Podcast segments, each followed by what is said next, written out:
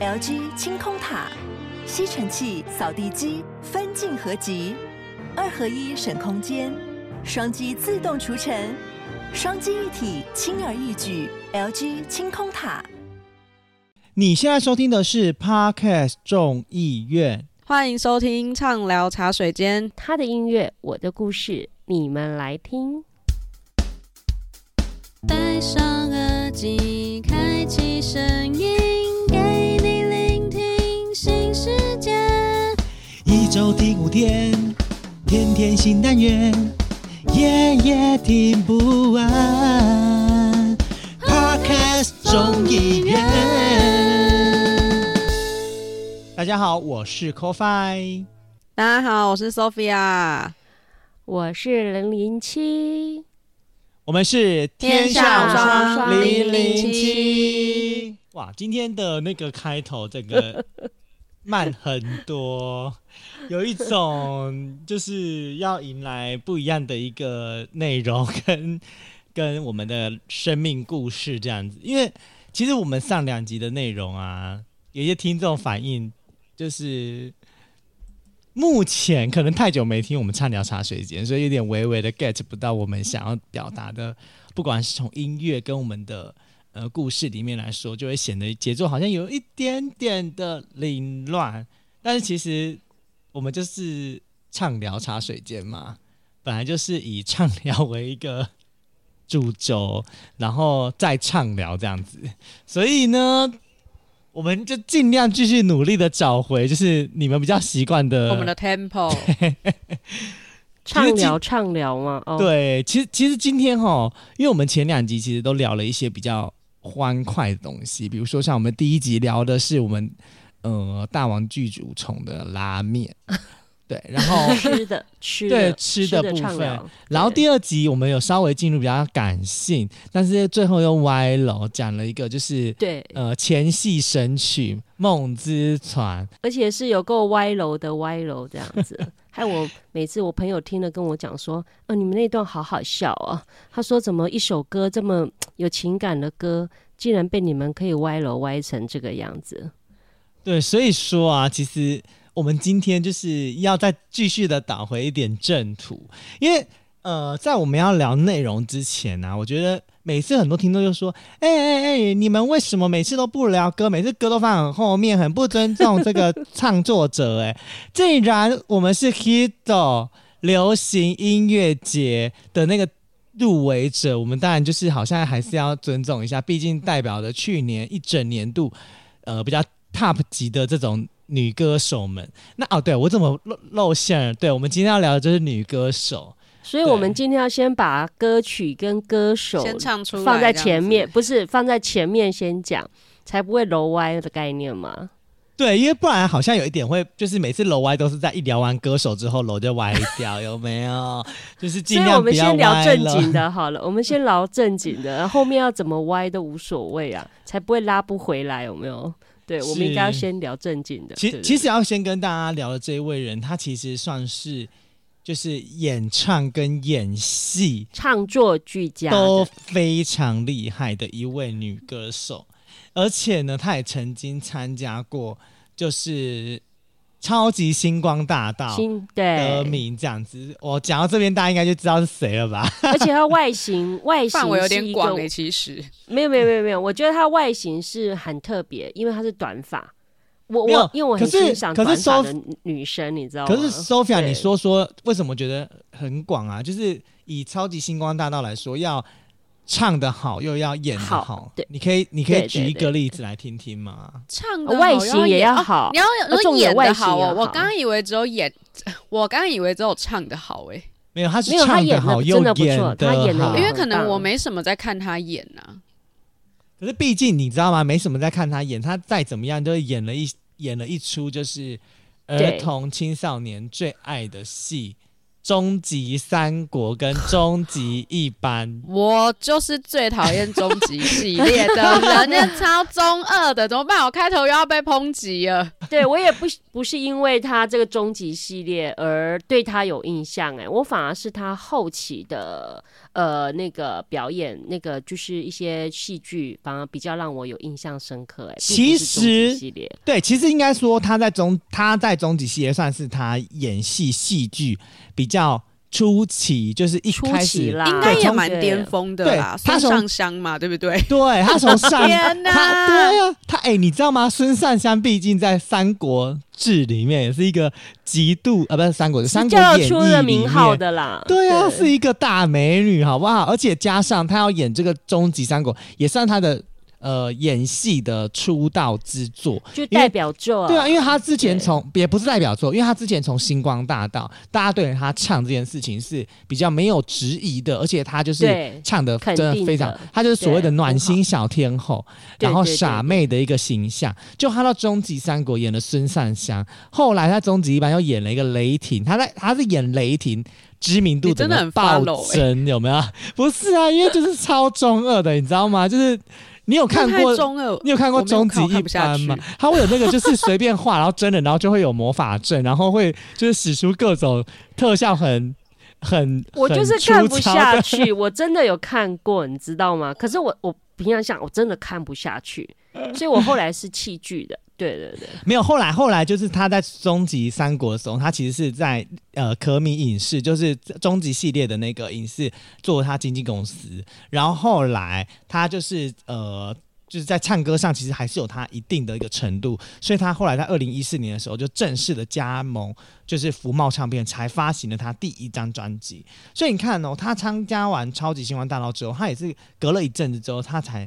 呃，正式加正式加盟了福茂唱片。嗯、那到后来，就是他在福茂上面发现他首张专辑之后，在二零一八年正式的加盟雅神音乐，才开启了他的就是很多很多知名的音乐之路。重点来了，我们要聊这位到底是谁？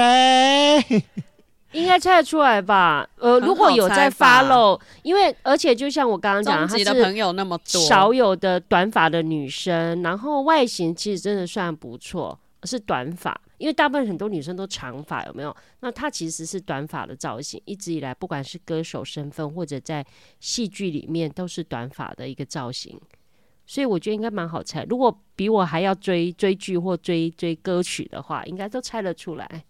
这位就是。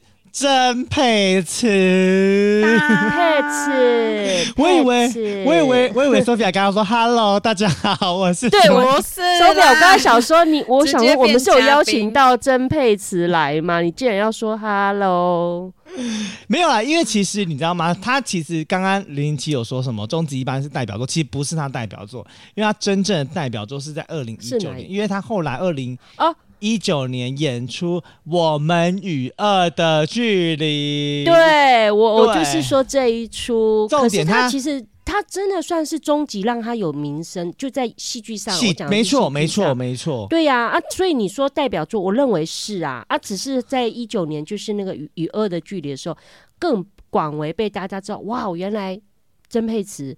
除了唱歌好听以外，还这么会演戏，因为你知道吗？真的真的真的，就是曾沛慈，她参她还得过你你要想她得过五十四届金钟奖戏剧节目女配角奖，所以被大家封为国民姐姐。那你知道吗？我刚刚我刚刚其实要讲的另外一个人，其实也是参加星光大道，然后也是很有名，在唱歌跟演戏也都呃双双很红的。我不知道你们知不知道这。这位歌手，因为他是唱台语歌，其实应该不难吧？对，李千娜。哦哦哦哦，哎、欸，他我我，可是我必须，呃，这个会不会我会不会被又被公干了？如果这两个比较就演戏来讲，我是欣赏曾沛慈的。可是李千娜唱歌好听，他也是，重点，这个我我觉得没问题。因为相较于李千娜跟曾佩慈来说，嗯、李千娜的种种成就其实。远就是算是真的走在曾沛慈之前，所以我觉得佩慈在做很多的这个，不管是演唱或者是戏剧，给他更多的自信跟的来源。其实我觉得很大一部分也是因为，呃，我不知道，我觉得应该是李千娜有有给他一些启发，自己觉得，嗯，对，自己觉得有没有？可是我觉得他们的风格哈，其实还是有差啦。我我是觉得还是有，不管是演戏或者歌唱这部分，我认为他们还是有落差。因为这个其实跟自己的生命故事有关。因为你知道吗？其实曾沛慈她是超级高材生诶，她是北医女毕业，中正大学气管系毕业的。哇塞！哇，对，那我问你哦，你们对曾沛慈参加星光大道第二届，你们的印象歌曲是什么？我想知道你们跟我想的有没有是同一首歌？呃，曾沛慈，对，这首歌曲是我侄女听到会哭的歌，她每次只要听到我们唱这首歌，她就会哭。然后她现在已经好一点了，她现在会自己唱，叫做《每一次点燃火柴，微微光芒，看见希望，看见梦想，看见天堂的妈妈说话》。对，火柴天堂，我是唱他唱他唱这首歌曲，我才就是喜欢，就是曾沛慈这个人。而且这首歌很难驾驭，哦、难度很高哎。他很对他这首歌非常难驾驭哦，不小心会变成一直念歌，有没有？搞得现在我侄女唱的超好听，而且她整首歌可以不断气的一直一直唱，她现在已经可以很自嘲于自己。因为没有，因为你侄女以后也要走曾沛慈路线就对了，也没有。你你这么 drama 有没有？所以他应该可以哦。没有啦，因为后来其实我不知道你们知不知道，其实曾沛慈已经结婚了。哦，有啊，而且生小孩啦，当妈妈了。对对对对，因为他后来是跟那个约书亚乐团的团长孙立恒结婚，嗯，而且我觉得是他就是结婚生小孩以后啊。我觉得唱那个歌曲啊，这唱歌的感情更温暖，呃，更有戏。你会觉得说，你听得出那种，呃，可能女性的那种成熟吧？或许可能这个是结婚前跟结婚后的差别。这是我从他的歌曲里面，呃，感受到的。我觉得他的歌，不管是词或曲，或者整个带给人家的感觉，就是会更感情更丰厚了。呃，确实如此啦。就，就他以前感觉比较是那种，我自己觉得、啊，我觉得比较那种清甜小歌后，真的就是可能歌路，我自己觉得跟郭靖比较接近。哦，对对对对，可以唱一些甜甜的情歌，对对对对，然后他跟郭靖很像，没错，对，甜甜的情歌，还有什么像黑框眼镜那种，就是很可爱的歌。对对对对对对，什么一个人想着一个人那一种 怎么办？这个 key 又不知道在哪里的那一种歌这样子，但是我自己觉得它不会到会变成非常非常非常疗伤，就是很走心的那一种。哦哦哦，就比较。可是他在在出来之后，就是最近这一张最新的，就是你感受得到他那个情感面，我自己觉得澎湃蛮多的。对对对对，就是真的，就我刚刚讲比较丰厚的情感。那可能是呃，可能是男女之间，可能是对于他自己成长的，可能是情感的什么等等。我觉得其实上是可以感受出来。可能我认为跟他后来再加入，像刚刚我们讲《娱乐的距离》，他可能透过一些演戏、一些表演，可能有助于他在唱歌时候就是所要传达的那种情感。我觉得真的是人吼，这个成长的过程是很微妙的。他不知不觉哈，可能五年、十年。他一样叫唱歌，可是他去呈现出来的那一种，呃，传达出来的情感就是会不一样。你可以很明显、很明显的感受。对，所以其实你知道吗？嗯、你知道他当初在星光大道第二届比赛的时候啊，他当时的第一次的二十四分，其实是唱一首很感动的歌。叫做哎，其实我都完完全忘记了。傻瓜，我们都一样。傻瓜，对，这首歌应该是他在星光大道第二届比较把自己的形象凸显出来自己的时候。嗯，他就是从这首歌之后才开始一直有高分，很适合他，很适合啊。因为再来他他第二第二次就写没有烟抽的日子。没有烟，就是他接下来就是一系列都拿了二十分以上的高分了，所以确实曾沛慈在唱歌这条路上是很毋庸置疑的肯定。虽然他最后实力派的歌手就对，没有，虽然他最后是只有第六名，可是你看他虽然只有第六名，可是他的发展却是比长长久久就是就是有实没有，他就是所谓有实力，对对对，就是有实力，然后细水长流。你看还创作俱佳，所以我觉得这种人是我个人也觉得非常喜欢的，就不是昙花一现，有没有？嗯，嗯，是这样讲没有错啦。因为其实你知道吗？到最后，你知道那那那一年度的第一名是谁吗？第二届第一名是谁？赖明伟是赖明伟吗？对，就是赖明伟是第一名，赖明伟不第是后面二名就是我老婆。啊，你在讲第二名，没有，第一名是哦赖梁文音明伟，第二名是我老婆是梁文梁文音音，你第 第三名是你叶你梁文音伟，有同意吗？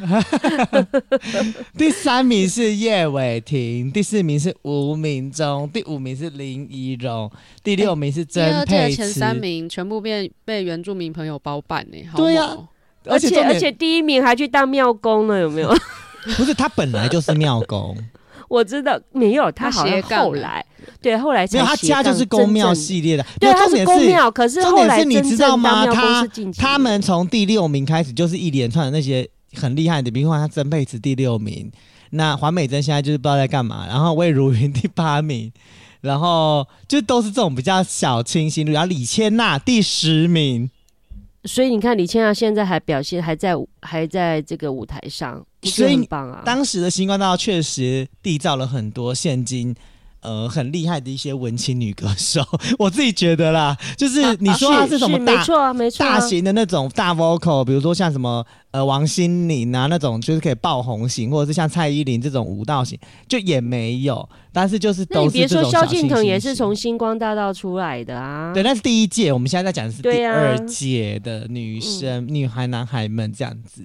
所以其实，那我们今天除了就是聊曾沛慈这个人之外，其实我们重点还是从歌曲的角度切入嘛，因为我们其实一直以来对曾沛慈的歌曲的，我们都觉得她其实就是走一个很很清新。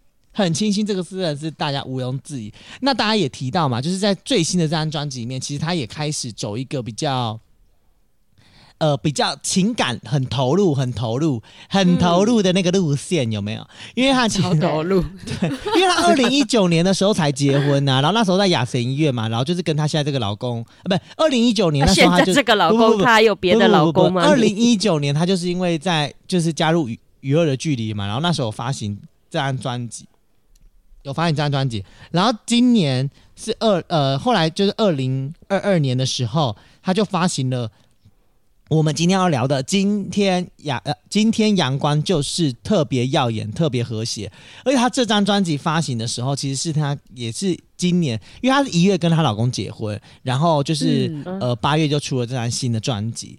然后其实当初一出这张新专辑，大家都吓一跳，因为大家都对都听到嘛，今天阳光特别耀眼，特别和谐，就是跟最近演唱会票卖爆炸的那个。海报，海报，海报男孩，海韦礼安哦，对，他不是海报男孩吗？对呀、而且你知道吗？他是。以你知道维里安其实也是歌唱节目出来的耶。啊，是啊，是啊，而且他也是高材生呢、啊。对，所以你看，就是、嗯。呃，这两个人碰碰出的这个火花，其实特别厉害。惺惺相惜啊。可是，可是，我们今天没有要聊这么欢快的东西，好吗？我们今天来，我们今天不走小清新，对，我我们今天走，我们今天走大，我们今天走大清新，就是大，没没有一点都不清新啊，我们今天走大走心啊，我们今天走大走走大走心，大走心。新啊！我们今天走大走心路线，因为我们今天要聊一首歌，其实不是大家听到这个主题曲，也不是大家在里面有听的一些比较耳熟能详歌，我们要聊的是一个偶像剧的插曲。哦，可能有些人比较没有听过这首插曲，因为你可能就算看了那出偶像剧，它这个插曲可能你也不一定会知道。虽然它就是很常一直出现啊，这是《亲爱的亚当》里面的一首歌，叫做《我需要一些孤独》。孤独，我需要一些孤独，该沮丧就沮丧，就数那些伪装，拥抱每一段事物，没学会去原谅，又该怎样进化？哇，所以你知道吗？你看这首歌，其实它的歌词就写得非常，太棒了，有点触动人心。我很好奇，其实呃，不管零零七或 Sophia，你们对孤独的定义是什么？孤独的定义哦，嗯嗯，我觉得普罗大众应该会觉得孤独这个字眼和孤单可能是画上等号的，就可能是一种很边缘人、很寂寞的那种感觉。可我就是长到目前这个年纪，我其实我现在。觉得孤独其实不一定很孤单，我反而觉得那是一个蛮有力量的充电的那个 moment，是一个很重要的。我觉得孤独是一个蛮能充电自我的状态。OK，那零零七呢？Okay. 你觉得呢？我我完全认同 Sophia 讲的，因为我觉得呃，孤独真的是每一个人哦，包括我自己，我其实是非常非常。呃，喜欢享受孤独时光的一个人。你们不要看我，好像不管过去年轻时候，我想我其实是一个非常喜欢一个人独处、享受孤独时光的。可是，可是，可是，你们知道吗？其实“孤独”这个词汇，它是在情绪里面的，就是我们所谓情绪的这样子字眼里面的一部分。它是一个情绪反应，啊、它是一个情绪的反应。那孤独其实在，呃一个说文解字的一个那个概念里面，其实孤独。他蛮配乐哦。对，没有，其实孤独是对于社交的一种孤立，就是一种呃因为复杂而不愉快的一种情绪反应。所以孤独通常包括，就是对于他人会缺乏一种联系跟沟通，所以就是会在对于人的这个跟人之间的相处。会导致有一种就是呃焦虑感，所以其实就就算呃孤独这种感觉啊，就算你被所有的人包围，或者是在一个很热闹的场合跟场域内，你依然会有这样子的反应。就是孤独这种情绪反应，所以孤独的，是啊是啊、但当然了，孤独的原因其实包含了很多个面向，就像你们刚刚讲的，有些是在社会领域上的，就是在社会面向的孤独；有些是自己心灵层面上的孤独；有些是情感上的孤独；也有一些是身体因素上的孤独。所以，其实，在这样子孤独的面向里面，它的呃涵盖的层面很广。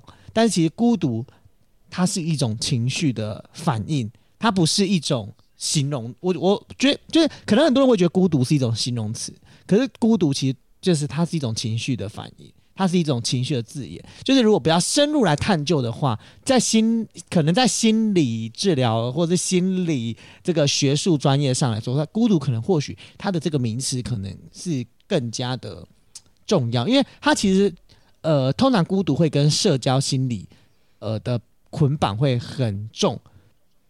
通常啦，有些人是这样讲，就是孤独的来源通常就是慢性抑郁症的前兆。哎、欸，这个我认同啊，嗯、我认同啊。但是其实为什么？我所以其实没有很多人哦，很多人哦都会就是第一次感受到的孤独啊，其实就是在我们在婴儿时期的时候，你你我不知道，呃，因为我我我我嫂嫂刚最近刚生小孩，我们一起恭喜她哈。那重点是她刚。你嫂嫂生第二胎了？对，我都不敢讲啊！那你在节目讲？没有，我之前都不敢说，因为怀孕期间我都不敢讲。怎怎怎么那么快？你你当里长有一年了吗？没有啦，其实你们知道我嫂嫂怀孕的时候就已经半个多月啦。可是你知道吗？其实过程我都不敢说，因为其实我嫂嫂后来怀的这一胎，其实真的非常的危险。我只能说，就是女性真的非常辛苦，因为你知道吗？后来我嫂嫂怀第二胎的时候，就她发现她那个子宫好像比较短，还是干嘛，就是会滑脱，就是子宫滑脱。那个子宫滑脱就会导致于小孩可能就会流产。然后，可是通常子宫会滑脱的情况都是，就是我嫂嫂并没有在很前期的时候就有发现这样的一个症状，所以我嫂嫂是呃从今年是呃我选上没多久，一月还二月开始吧，啊过完年嘛，过完年开始，她就几乎。整天是卧床，卧床，他没办法安胎这样子。对，他是完全的卧床安胎。然后其实其实就是他每一次去产检，其实我讲实在话，我不知道其他我我们其他家人的想法，但他每一次只要一去产检，我都会内心十分的紧张。后来我嫂嫂是有把那个子宫缝起来，因为怕滑脱的问题，所以是有把子宫缝起来。那他是他这次是剖腹，一定要剖腹哦哦。其实其实原本是可以自然产，但是因为有一些就是。呃，因素在就导致于呃，为了安全起见，其实剖腹产是呃，对于小孩或者是对于母亲来说是比较好的情况。但所以你知道吗？我真的觉得女生很辛苦、欸，很伟大，对不对？到底为什么要让人家怀孕，然后又不负责任？真的是去死啊！真的啊。对啊，所以以前以前早期人有个想有个讲法啦，我不知道我不知道是不是闽南或者说像我们客家话的有个有一个讲法是说哈，生小孩啊，他说在形容女人生小孩啊，生得过就是如果你是顺产生得过就是麻油鸡香，嗯、好要这样用客家话讲比较到位。那我又翻成国语的意思就是你生得过你顺产就是麻油鸡香，如果万一你没有生过，就是因为生产而妈妈挂掉了，就是闽南语叫冷地班呐，就是棺材的意思，你懂我意思吗？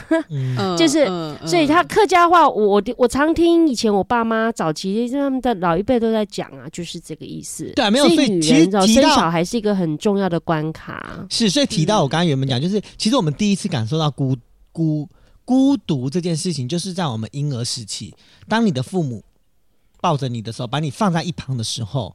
可能那是放在一旁被抛弃的孤独。你最你最 最讲的人家最早没有没有，你最早最早感受到孤独的时候，我们的那个情绪的这个反应的时候，其实就是在婴儿时期。但是当然了，大家其实不会把那个当做是真正所谓的孤独的这样子的一个情绪因为没有记忆啊。对，对我们来讲，我们自己我们自己来说，哎、欸，可是我告诉你哦，其实很多的孤独，很多的呃小孩长大之后，他。会比较容易得到呃所谓的慢性抑郁症的情况之下，其实跟他幼童时期有很大很大的关系。当他在小时候婴儿时期，或者他在就是呃还还没有上小学学龄前，他常常因为各种原因被父母亲晾在一旁，或是少疏于陪伴的情况之下，他就很容易成为慢性抑郁的这个前兆的这个呃潜在者，因为。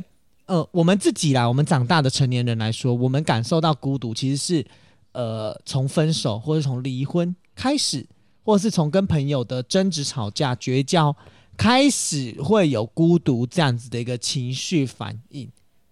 对，那通常这样子的情绪反应，它并不会持续的太久，因为当这样的情绪反应持续太久的话，哦，那你就。即将步入慢性抑郁症的这个忧郁，对对，这个这个这个可这个危险因子内了。所以其实我觉得孤独这件事情呢、啊，就是在我们在讲这个整个过程当中，它确实是一种情绪的反应。所以其实我们在很多的人生不同的阶段，其实都面临着很多所谓的孤独。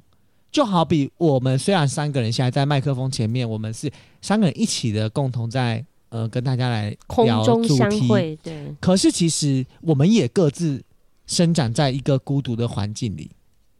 对呀，你说各自在孤独的录音这样子，对啊，孤独的空间，对，然后也是没有没有孤独，刚刚被我妈闯入，好不好？靠背的，那你很幸福，整天在那边录音，就是房间房门形同虚设，靠北设间，然后一直在那边闯入，录音也要闯入，不是，你是被你妈闯入，然后我们口饭是被李明乱入，有没有？是啊，所以所以其实呃，我就很好奇一件事，就是不管像零零七或者是 Sophia。你们在生命的过程当中，有没有哪一段的孤独，让你觉得特别特别的值得来跟我们听众来分享？还是你们想要想听我的？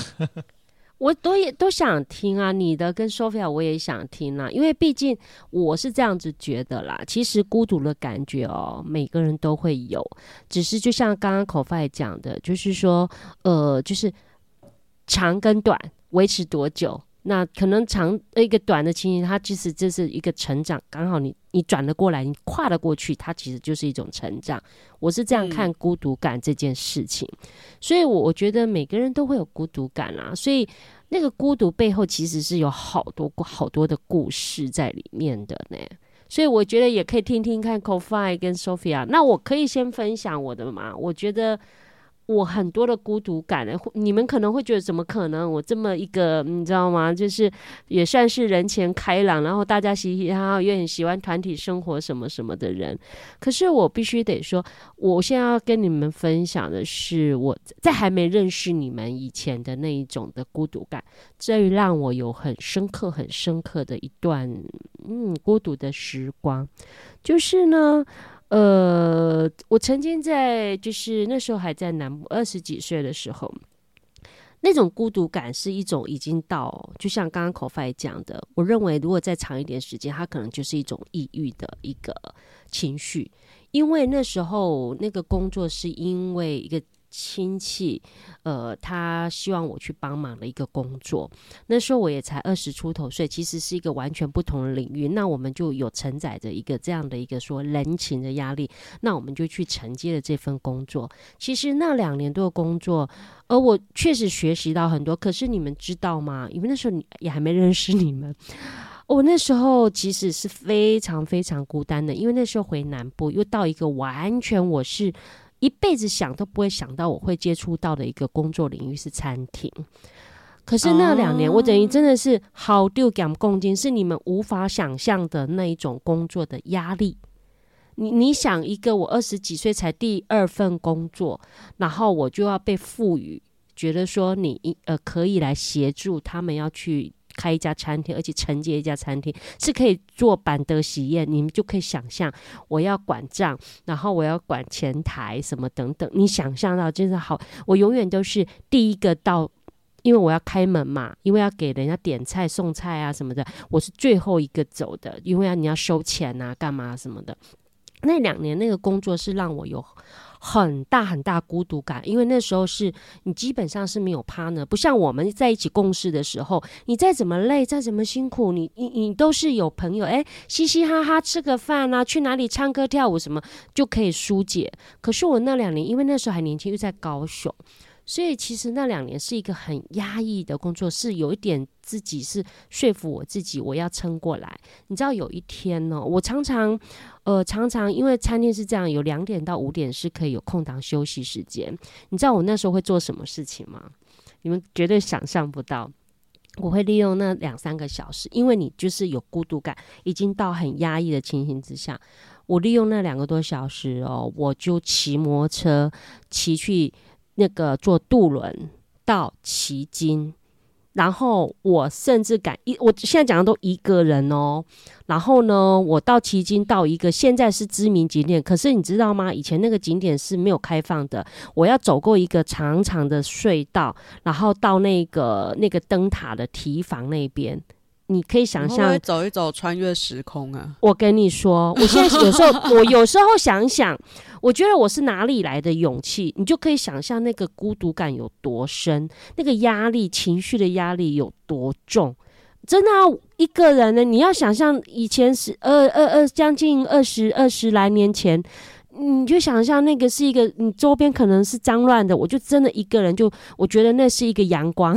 因为你要隧道前面，下次你们来，我带你们去。那以前就是我会去那边沉思，我就利用下午时间，好算一算啊，快五点了，我就赶快骑车，又再坐渡轮回去到我上班的地方，又开始每天每天，我真的一个礼拜我会去两到三次，我去做这个动作，直到有一天哦，呃晚上，我永远记到很很，我在这件事情在我脑海里，我永远没有办法忘记的事，是不是遇到鬼了？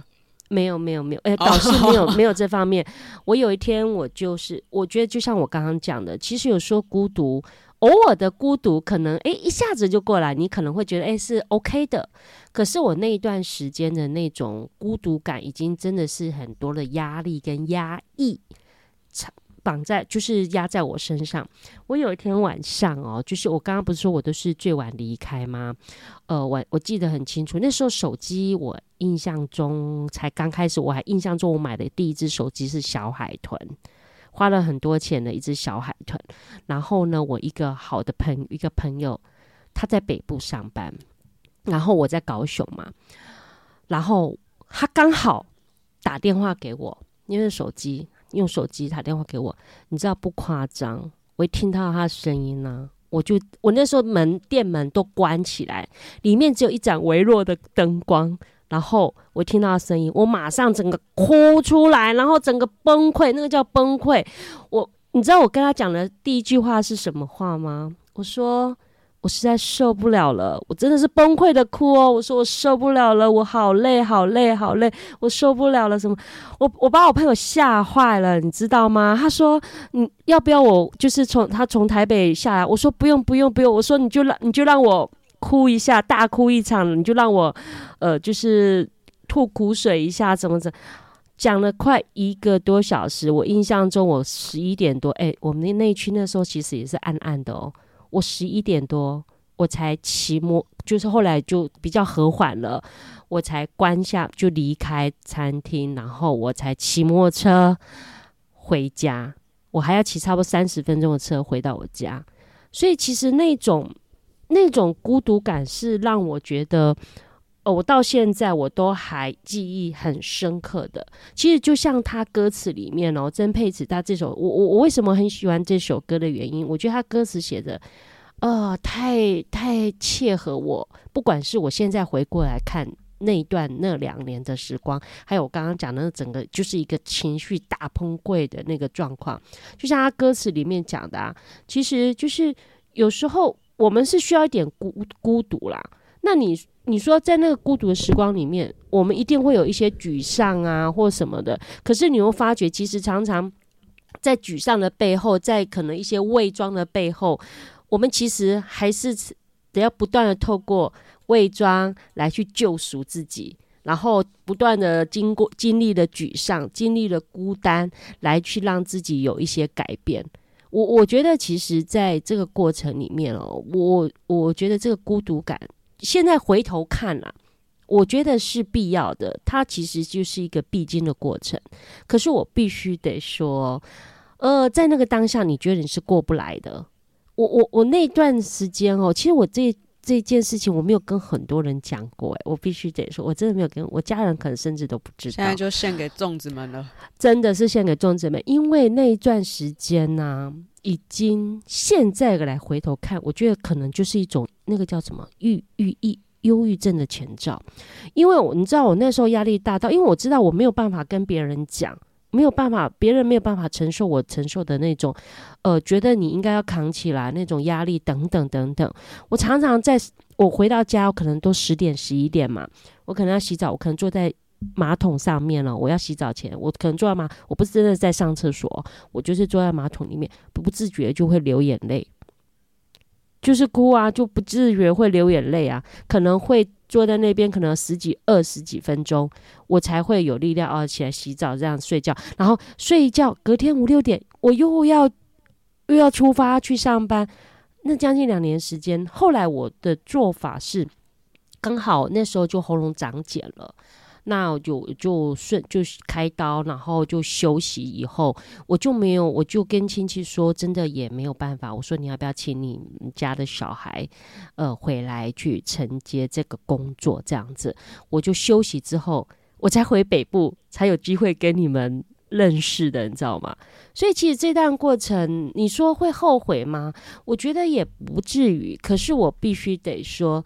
在那将近两年的时间，是一个好好有孤独感的一个过程。其实我很想哭哎，我可可是我跟你说，你们没听过我这一段，你没有听过对不对？我不知道听众在听这些内容的时候，会不会突然在某些 moment 上，突然自己也被像。呃，一颗石头打到，突然听到了零零七在讲的时候，深夜听才会特有感，真的。对，然后会突然挖到自己心中某一个时段的那种感触，那种孤独感，对，会会就就会觉得说，哎、欸，就是我觉得蛮有共情感的，就是哇，我我我真的是哦。我跟你讲，我我跟你们分享的还只是就是那个我说，可是我必须得说，就这首歌为什么我会觉得说，嗯，他写他光是歌名我就觉得很棒了，叫做我需要一些孤独。我觉得每一个人都会需要一些孤独，因为我觉得我不相信没有一个人在成长的过程当中，嗯，不曾有过孤独感觉，不可能，不可能。所以我会觉得说，对我而言啦，哈，我觉得孤独感，孤独对我来讲是一个很重要让我成长的时刻。呃，可是我必须得说的是，你要走得过来，它就不会是一个忧郁的走向。很多人是在那个孤独的时刻里面是走不出来的。可是你知道吗？因为就是孤独其实不是你说要走出来，或者是它不是坏事啦，应该这么讲，它就可以就因为不容易哦，我必须得说不容易，要走出来不容易，它是一种反应情绪的反应啦。对对对呀、啊，因为我我必须得说，我我就像我刚刚讲的嘛，如果没有那一通电话，或许我还一直压抑着。你你你你懂吗？其实那时候我回回事后回想，我会觉得说，哎呀，怎么会让自己这么这么？你明明还很年轻，你根本不懂什么叫承担跟责任，你就有心里面默默的那种个性哈，你就会觉得啊，你要承担下来，你要去面对这些是是非非，你要面对这些，你你知道，你们可能无法想象，在那个时候，我有没有跟你讲过，我曾经在。那段时间，我几乎一年三百六十五天呐、我几乎没什么休假，没休息，真的是这样的日子过来的。没有啊，你你随时都是一个很艰难的。你随时都没在休息啊！你现在是工作有在休息是吗？没有没有，现在就 OK 那。没有，我我要讲的是那个孤独哈，是我觉得以前比如说我们在共事的时候，我们在北部，后来我回台北上班的时候，我就常说嘛，当有时候你有 partner 的时候，或者说你身旁就有人可以让你。缓解那个孤独感的时候，其实很多东西是可以很容易走的比较快，比较走得出来的。可是你们要想象的是，那个时候我才二十六、二十五六岁吧，六六二十六岁左右上下，我面临的工作是一个。后拔塞丘，我不知道你们听不听得懂哦。就是在后拔塞丘，就是说，呃，豺狼虎豹啊，就是你你知道，其实餐饮业，尤其早期的那种餐厅餐饮业，其实不管你的工作，每一个都是大姐大哥，是什么级的人物，来的客人都是真的是各形各色的都有。那你想，嗯、你忽然要去花他大间的餐厅哦，真真的那种孤独感，你是没有人可以帮你。共同去承担跟分担的耶，没有诶。所以其实当那一通电话来的时候，我真的到现在那个情绪我都还印象非常非常的深。我就靠着那一盏就是我们收银台的微微的灯光，就趴在桌上狂哭，真的叫狂哭。我不知道。粽子们，或者你们有没有曾经过这种情绪，呃，这种孤独情绪的反应？我觉得那是，呃，当然大大小小孤独感有啊，可是我觉得这这一段是让我印象印象非常非常深刻的一段一个过程。天哪，你这个孤独真的是听完就真的是像刚刚 Ko-Fi 一样，就只能一直哦哦哦哦，就大概就是这种情绪，就是偏沉重啦。我自己觉得。是沉重啊，是沉重啊。重啊，但我可是我我很庆幸我走过来啦，我很庆幸我走过来。真的感谢现在零零七还陪伴在我们的身边，给他一点掌声鼓励。真的掌声鼓励。我自己的话哈，我觉得我是还蛮享受我个人现阶段的任何时候的孤独，因为我平常哈，我本人就是你知道射手宝宝，我就是看起来朋友很多啊，事实也是很多啦。活动很多啊，事情很多，然后看起来生活很多彩多姿，然后其实也还蛮多那种不是跟我到非常 close 的朋友，可能就是单看一些现实动态，就会觉得说哇，我的生活很棒，很羡慕，可能就一直在吃，一直在喝酒，一直在玩，一直在唱歌，巴拉巴拉之类的。对，事实也是这样，我很享受就是大家一起热闹的感觉，朋友很多的感觉，但是通常哈，我都会在留。比如说一个月，可能我就会出去这样玩了很多天，我至少会留半个月的，可能每天下班时间回家，真的就是立刻直冲回家，或者是六日至少要有两周的周末，让我自己是可以完全空下来的，就是有一点像那种大家常说的狂欢过后会突然觉得很空虚，但我不是觉得很空虚，我只是觉得我需要跟自己独处这样子，然后让自己可以就是不同的充电方式这样子，因为其实我觉得大部分我们，比如说可能像我一直待的工作环境，虽然都是不同的产业，可是。我觉得我蛮幸运的，我跟同事的相处模式其实就跟朋友很像，所以变成说，除了自己朋友的生活那一个圈子以外，我的同事也是另外我很重要的一个社交交友圈这样子。所以其实除了工作以外，我觉得会花费很多的精力跟一些时间，就是在跟同事的相处啊，出去玩这样子。然后因为应该我给大家感觉也是偏。偏开心果吧，应该是吧？哎、欸，附和我一下。对呀、啊，对，是开心果。对，所以大家其实蛮多的约都会变成说，呃，可能我要出现才会有哪些人会去，或是我要去约这件事情，大家才会凝聚起来，就是变成有一点像，嗯，朋友圈里面的那个头的那个感觉这样子。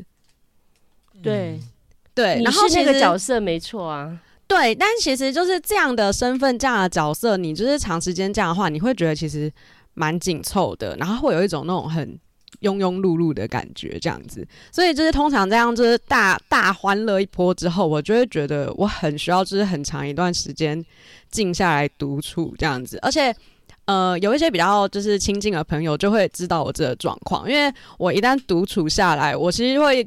蛮极致的，我会整个手机开飞航，就是与世隔绝那一种。不管我是在睡觉，或者我在做任何的事情，对。可是我那段时间，我不会像零零七一样，就是是什么要溃堤啊、大哭啊什么。我就是做自己的事情，可能我就是自己在大唱歌啊，或是看自己想看的书，然后处理可能我呃我们工作上的东西，或者是像我们可能录音的时候要写一些访纲。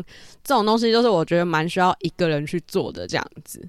然后我觉得你这种做法很好啊，我觉得很棒哎、欸。哎、呃呃，对啊，而且就是一段时间的独处之后，你知道独处之后，你就会觉得哦，好，真的是好，就是营救于这个孤独以外，你就会开始又会想要去跟人与人之间有稍微有多一些连接，这样子就是。嗯，因为人类，我自己觉得，毕竟还是群居的动物，没有错。就是活在这世界上，大家应该都是需要陪伴的，不管是呃大量的陪伴，或者是些微的陪伴，但就是都是需要陪伴。但就是还是需要适度的跟自己独处，然后去拥抱那个寂寞。我觉得会给自己蛮多蛮多的能量的。然后我觉得这些情绪，其实在我觉得在三三十岁以前是感受不太到的，真的就是。近五年，我自己就是越来越可以，就是享受这个孤独的这种感觉，这样子。好比说，我现在其实都可以一个人去看电影。也许人家会觉得说，哇，一个人去看电影是怎样？你是边缘人，啊，然后还是自闭啊，还是寂寞什么的，还是找不到朋友？可是我觉得，就有时候真的就是我懒得约大家一起，因为就是要彼此配合时间，有的没的。然后或者是有些人要 care 说哦，真的什么电影院很远还很近，或者什么没有信用卡优惠，我就觉得炸烦的，我自己去看。嗯，然后像一些舞台剧、音乐剧，我现在其实就是也懒得约或干嘛，我就会就自己去，我都自己一个人去。那唯一的缺点，我只觉得说啊，可能没有人可以帮忙拍照，就是这样子而已。自拍呀、啊，自拍棒，自拍就是没有那个全景的感觉啊，就没有那个全景的 feel。可是我觉得就是自己一个人看剧的时候，我其实都会觉得哦。其实蛮享受的，然后可我觉得这些情绪可能在什么高中、大学，这是完全体会不到的这样子。没错，现在唯一还没有还没有办法 enjoy 就是孤独一个人做的事情，大概就是旅行吧。我觉得，因为就是可能所谓的旅行是指。小旅行还是那种两天以上的那种都都可以。小小旅行我也没有办法，因为我就是为什么？我以前常常一个人出游，我觉得我骑车很可怕，我没有办法一个人出游，我可能只能火车旅行吧。啊、是哦，我会有就是嗯、呃、安危上面的考量，就是截至目前为止，任何事情我都可以自己一个人做，但就是旅行这件事情。我好像还没有办法跨出那一步啊！我努力了哈。前出差没有一个人的出差？出差哦，出差有啊！我那时候就觉得说，靠腰，我才刚毕业没多久，我就要自己一个人住在海边，什么意思啊？然后其实我内心是蛮害怕的，但是也因为就是那第一个工作，所以我自己其实觉得就是成长蛮多的，因为就是那应该算是长到那个年纪第一次这样一个人被丢到各种地方。嗯。嗯，因为我以前那种，其实我刚刚讲的是以前那时候的生活中的那种孤单，还有一些故事。其实，在工作中啊，就是我刚刚讲的一个人的出差，有时候也是很好的孤独的时光、欸。哎，其实我真的不行呢、欸，因为你知道吗？像什么？我以为你要讲，其实没有。我觉得，我觉得像 Sophia 跟零零七都有提到一件事情，就是很 enjoy 那个孤独跟孤单的感觉。对呀、啊，有时候我不知道，其实我必须要跟大家说一件事、欸，哎，就是。我我觉得可能因为我呃，可能真的是生命故事不一样。就是我在蛮小的时候，其实就曾经被强制孤单。就是我不知道听众知不知道这件事情，反正在我国小五年级的时候，就曾经被关在辅导室一个礼拜过。每天吗？对，每天吗？对，我是不不吃不喝吗？同学不可能啦，就进学校以后被。对对，进学校以后，但是为什么？所以呃，那个时候其实是这样，呃，现在看起来其实确实有需要被管制，可是也没有到这么严重。我来讲一下？我来我来讲一下，我当时就是，哎，零零七，你还笑得出来，你真的也是很没有同情心。不是啦，因为我也没有听过你这一段啦。我想说，唯一想到你会被关辅导室，一定是过动啊。我们今天的。议题这么的沉重，你却可以如此的开心，还笑到这样的呲牙咧嘴。哎，你走，他走过来了。我刚刚重点叫做你走出来了，没有海阔天空。零零七现在还可以在那边大声的，就是在那边讲话嚷嚷，真的就是就是很欠人家骂。因为呢，我们我来讲我的故事之前，我必须要先跟所有听众讲，你知道零零七刚刚做了一件多悲切的事情吗？就是呢，我们到录音的前一秒，他还。没有准备好要冲洒，然后呢，全部人在帮他擦屁股跟收尾。哎呦，这些都不是理由跟借口。然后他现在还别人要讲一些感性的故事，他还在那边给我呲牙咧嘴。真的，你看这个人，麻烦在你享受孤独的时候好好写反纲，谢谢。真的，要不然我跟你讲，我今天真的没办法。要不然就是接下来的所有反纲都交给你。讲一下我的故事，就是我其实当时，呃，现在看起来确实是一件蛮严重的事情。就是呃，当初在国小的时候，我就是在学校，我算比较风云的人物，就是比较会跟呃同学们就是嘻嘻哈哈。我不知道你们以前学校有没有，就是小舞台，就以前国小都有那种。舞台嘛，就是讲讲桌的上面有讲台啊，对讲台，嗯，我知道。那舞台上讲台上面呢，我们就是每节下课都会跳舞。然后那时候很爱跳的歌是那个四大天王，就是罗志祥啊，然后罗密，就是就是罗志祥跟跟欧汉生他们组的那个四大天王，哦，那一团那一团。对，然后那时候有一有一台摩托车叫恰恰。然后我们很爱跳他的《恰恰》那首歌，傻眼。对，然后等一下，你的年代不是跟我差不多吗？你看，感觉离我很远。你有没有你有没有觉得他讲到现在会让你想笑，不会让你觉得很悲情？不行不行，我们现在要尊重他的孤独。重点是，然后当时就是因为表就是很很爱秀的一个小孩，就是你们应该也只感觉得到啦。反正我就是一个蛮自我。表演欲望比较丰富的人，所以你侄女就是像女，就是像女、啊。对，然后就导致于，其实我那时候就是在学校真的比较调皮，我那时候就几乎是那种小霸王性格，就是每次只要出去去福利社啊、去操场啊、去哪里，就是会有一群小女孩一直跟着你的那种人，然后一直说什么他是我男朋友，你知道小时候就很喜欢这样子嘛。然后我就我就各种女孩我都我都不要。我那时候确定不是红衣小女孩？我以为你要讲各种女孩都要。我那时候是都不要，结果、那个、结果你知道吗？就是那时候很爱，就是男同学很爱掀女孩子的裙子，就是然后或者、啊、就是你们知道吗？然后就是有啊，因为女生那时候还没有女生的女生那时候还没有肩带，带所以那时候其实就是所谓掀女孩裙子这件事情。然后我们就会去掀女孩裙子，然后后来有一个小孩家长就。哦，因为如果你们有听我之前跟米娜讨论聊过，就应该有听过这个故事。反正简单来说，就是我以前真的很霸道，我也会打女生啊，把人家弄到牙齿断掉啊什么之类的。我就是一个霸霸王。这不叫恶作剧吧？我觉得你很需要被关起来。然后后来我是 后来我是因为仙女孩的小女孩裙子，然后后来他们的家属就觉得这样子的行为不好，所以等于是当时就是用比较严厉的手段来去。就是管束我，所以当时学校除了把我关在辅导室之外，就是呃，那个女方家长还要找警方，你知道吗？在对于一个三四四年级的小孩，对，对于一个你知道吗？对于一个四年级的小朋友来说，就是用警察来是一种威胁，而且是警察直接到学校来，然后用很高压的环境跟情况之下管束你，然后学校那时候就是跟警方那时候在讲说，其实应该让我们这个小朋友就是做一下一些就是呃测验，他是不是真的有行为上的偏差呢？或者是呃是不是像零零七刚刚讲的有一些过动或什么什么的？然后当时你就会突然觉得你在那个顿时间，你会觉得我怎么都跟别人不一样，为什么我跟别人不一样？你会有这种很强烈的感觉，所以其实我的性格真的算是从国小五年级开始之后做很大很大的一个扭曲了吗？对，就是有，我觉得有点大转变啦。就是呃，我变得开始呃，在我的家人面前，我当然是可，就是还是表现出嘻嘻哈哈那个快乐阳光的小男孩。可是其实我在我在学校里面，我却。呃，开始会渐渐的害怕跟不敢面对学校的同学，然后就尤其是自己班级的那些同学，嗯、因为你会觉得你没有练，就是就是你会觉得你在做任何事情，可能他们都会用很多放大镜来检视你，所以当时我就会想要极力的去参加，比如说像合唱团，就是在其他的领域上面去做，或者是直笛队的一些表现，尽量就是让别人其实可以看得起自己，就是让别人白就对了，对，让别人觉得其实其实其实其实其实 c o f i 是。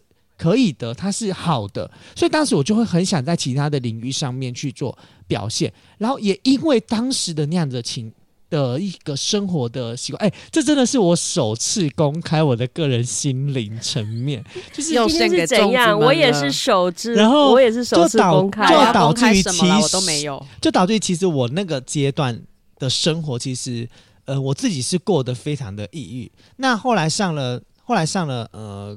国中，呃，我妈就是有帮我们安排，就是比如说进一些比较特别的班级啊，就人情班啊，就当时就是呃，比如说是家长就是比较厉害的小孩才会带造带的班级。然后我自己知道我的课业其实并没有那么的优秀跟突出，所以其实我在学校里面一直都是属于那个呃比较中后段的小孩，你懂吗？就是有一点像是你是很后面名次考进了建中的那种感觉，所以你在学校的。的环境底下，其实你一直很找不到自己的成就感。然后当时我们的老师，其实我必须说，我们就为什么这会是叫人情班，就是因为导师他真的有他的一套。所以当时我们的老师他就是呃会让不同的学生在不同的适性，就等于类似适性发展，让他在不同的领域找到他属于他自己的自信。所以当时我就非常爱背。什么中庸啊、大学啊、轮子啊、什么长恨歌啊、啊琵琶行啊，就是我当时会很沉浸在这样子的一个呃白话文的的一个的一个事的一个故事里面，所以我觉得可能也因为这样子的原因，导致于我现在爱看古装剧。我觉得可能多少有一些影响、欸、文言文呢、欸？对，多少有一些影响。可是我的国文能力却非常的不。的非常的不好，可是，在对于我可以体会预先尝对，但是在对于背这种东西的情况之下，我又觉得就是我总是可以第一名的完成。然后，呃，现在我的老师也是我当时导师，现在也是我的李明，所以他就是我我当时出来选里长这件事情，他其实是一部分是觉得，呃，当时会觉得哇你很适合，可是也会觉得很不可思议，然后、嗯、就是。就是我觉得国中的那一段时间，其实真正最影响、最影响、最影响我的，真的是我国二吧，国二、国三、国二，就是因为我国二的时候，就是发生了一件在学校发生一件很糗、很糗，是全校都知道的事情，所以我觉得就变成是我在每一个时期都有发生过一个类似这样的事件，就会导致于我其实，在每一个时期的记忆当中，我都曾经是孤独的，嗯。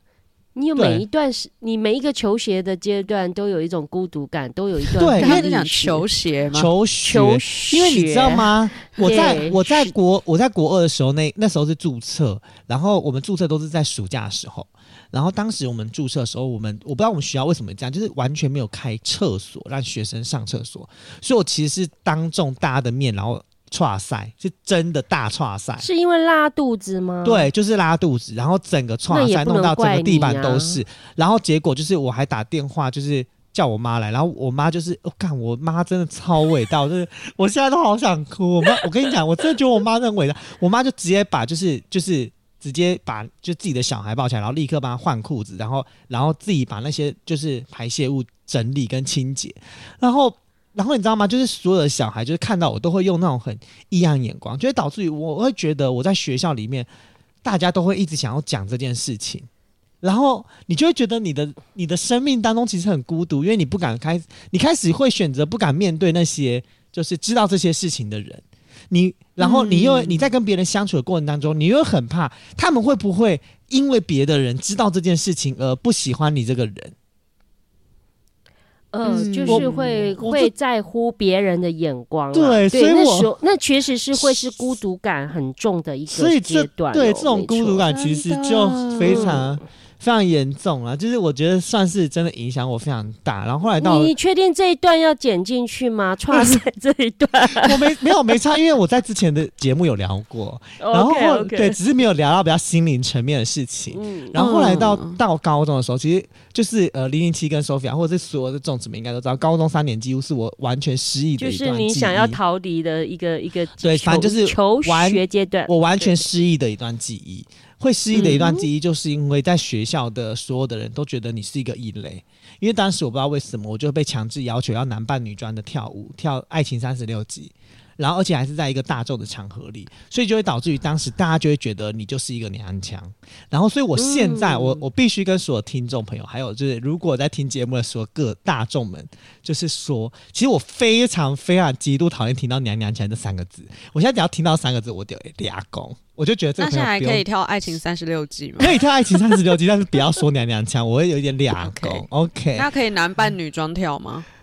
可以啦，我觉得这是过程，只是因为 不是不是，你要想是当时其实你知道高中三年其实是一个以前那个年代，尤其高中的男生，而且其实就是属于一个大发育的大发育的情况，然后而且所有的同学都会用很多很多独特的眼光跟角度跟所有不成熟的形态去看待你这个人，而且在高中的时候是很严重的，是为什么我因为男扮女装，所以我不能打排球？为什么我因为男扮女装，我不能打篮球，我不能上体育课？欸、就是校园霸凌了呀！就没有。其实现在讲起来，一定是校园霸凌啊！而且，比如说我去上厕所，嗯、我一定要等都没有人，我才能去上厕所。是你自己给你框住的？不不不不不，因为我当时去上，我当时去上厕所，他们就大家就会用很多很你知道很羞辱的。因为就会觉得你是娘娘腔，会觉得你怎么来上男厕？对，类似这种。其实你知道，当时对于过分，当然对于个人自我自卑的程度来说，其实你会一直觉得你的人生怎么这么的不完整。啊、然后当我想插播《玫瑰少年》真的。然后你知道当时，当时我的家庭环境，其实我们家算是呃高三家道中落，对，就是真的是大家道中落的那个年代。所以那时候我又申，嗯、我又很低调的申请了，就是学校的一些补助的钱。所以你就会觉得你。各种情况就会很容易在学校被刻意被放大看，被就被放大镜在看着。所以各种的情况，各然后你知道，我们当时我们班其实有一个就是真的同志，就所谓的就是真的就是喜欢男生的，对，就是真的玫瑰少年。所以，嗯，但他反而就没有却被没有他没有没有后来没有不是好朋友，因为就是我跟他被强制要求要去跳舞，所以我就会觉得我就是因为跟他捆绑了，所以导致于我的人生现在走到这个程度。所以其实这件事情我真的就是我很不能理，我至今还是很不能理解当时为什么你你现在叫我回想起我当时高三到底为什么会有这段经历，其实我我的脑子是全部是空白的。所以其实高中对我来说，其实确实是一个呃呃很孤独的三年。所以我那时候高中的朋友们，就是我真的只能靠补习班的慰藉，然后让我可以不孤单。然后我那时候很庆幸，是我后来去补的一个数学补习班，遇到了我国中的救命恩，呃，也不算救命恩人吧，就是我非常非常非常好的一个陪的一个同学，他刚好也在那边补习，所以算是我在高中生涯当中没有走，没有误入歧途，或是没有走向很孤独的那个呃接下去的那个程度，其实。我觉得我是了不起，因为你知道那时候多夸张，因为哦，我们我们家因为以前房间比较没有那么多，所以我那时候高中我是跟我爸一起睡，然后我是到晚上的时候，我是几乎会崩溃在哭的那一种，是不是？是你也是晚上会崩溃哭，我是一直流眼泪，然后都哭不出声的那一种。我也是这样子啊，就是那种莫名的就一直流眼泪，啊，所以我是曾经感受到孤独。我我跟你讲，我的人生一直跟孤独走很近。所以我后来出了社会，哦、孤独感哦。所以我是出了社会，其实我跟我就我很佩服 Sophia 跟林，就是因为当我发现我自己一个人孤独的时候，我是不会去做任何事情的，因为我觉得只要我是孤独的情况做任何事情，大家都会用放大的眼睛来看我。所以其实我是很害怕你有那个魔障、啊，孤独对不对？有那种障碍，所以你知道吗？就连我自己，比如说我现在当里长，我有时候出去我要去吃个饭，或者是只是呃，比如说要去等下一个会议，我可能会去便利商店吃个饭或干嘛。我在吃饭去，我或者我买个东西，我做个我买个饮料在那边喝，我就会觉得说我好想回家，因为我觉得我在那边孤独的情况，其实大家是孤的，你是一个人，然后而且旁边的人是在看着你，啊、为什么你只有一个人？所以我 PTSD 症候群，所以我其实是很害怕孤，我是我是很害怕孤独的。哎、欸，可是我，可是我跟你讲，应该这样讲，我可以，我可以接受我自己一个人的孤独。所以你知道我，我我我对林凡的那首，就是我想我可以习惯一个人生活，生活我是很有感受的。是，就就是那个孤独感，我是很有感受的、啊，因为，嗯呃，我我可以选择享受自己一个人的孤独，可是我却会害怕，不要是在大众眼光底下的那种孤独。对，所以你知道吗？就是呃，曾沛慈在唱这首歌，他有他的副歌提到嘛，我需要一些孤独，该沮丧就沮丧，救赎那些伪装。我我我是看到救赎那些伪装，其实是我，你知道，我真的是一记砰他，我就觉得。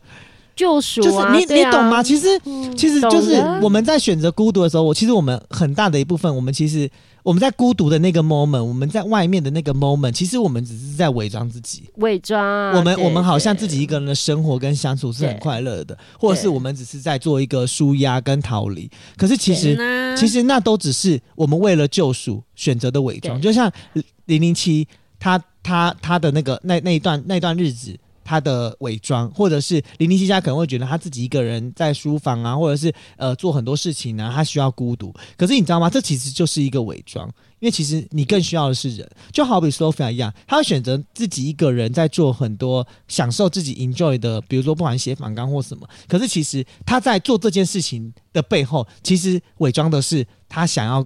他为了完成这件事情的最终目标，还是想要跟人群去接触。没有人会在这个孤独的路上选择一个愿意自己一辈子一个人孤独的那条道路上。然后呢，你看这首歌最后面两段呢，我觉得他写的很好。你不觉得不管是 Kofai 的是刚刚分享的，还有我这边分享，或者 Sophia 分享的，大大小小的孤独，多么深刻的孤独？你觉得？我觉得他的在后面两段里面，我觉得写的很好。对，你不觉得说因为有爱？